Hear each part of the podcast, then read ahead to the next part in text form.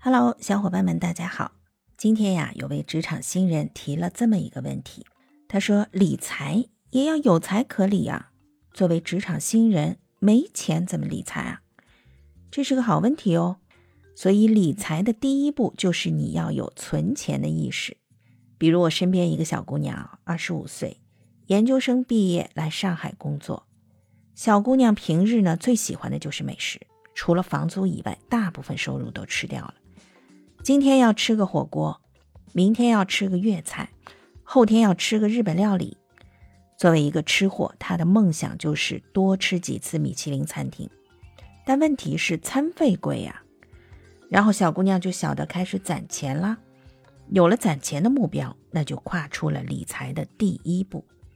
我就想起个例子啊，有个日本女孩，十八岁时就立了个目标。说三十三岁时要买三栋楼，然后提前退休。从此，他开始每天记账，不必要的开销从来没有，能省的钱都省下来。到三十三岁的时候，真的买了三栋楼。所以呢，有存钱的目标，就有了理财的第一步。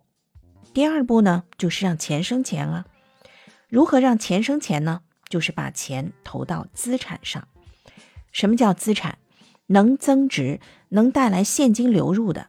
都叫资产，比如分红的股票、出租的房产、各种理财类的产品，都叫资产啊。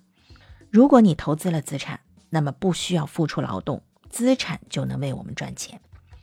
这里我也提个问题哦：买入自驾的汽车是买入资产吗？嗯，我的回答是不是资产哦？汽车买进来就开始贬值。自己开的话呢，每天的汽油费、停车费、过路费都是现金流出，没有现金流入，所以买入自驾的汽车绝对不是买入资产，就是个负债。